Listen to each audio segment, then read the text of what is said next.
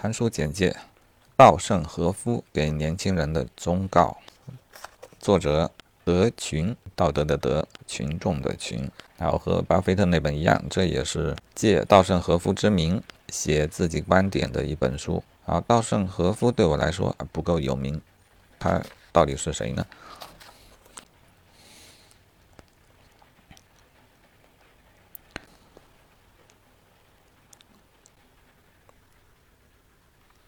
又创立了第二电信株式会社，啊，他的公司就是京瓷和第二电信，但他在日本呢有一定的威望，被称为经营四圣，经营方面做的比较好的四个人，和松下幸之助、盛田昭夫、盛田昭夫、本田宗一郎并称为经营四圣。好，至于内容呢，他也是这样编排：人生篇，关于人生的七个忠告吧。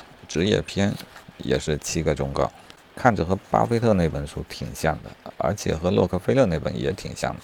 我现在有点后悔买这一套书啊，以后没事还是别买畅销书啊，想看了借来看看就好。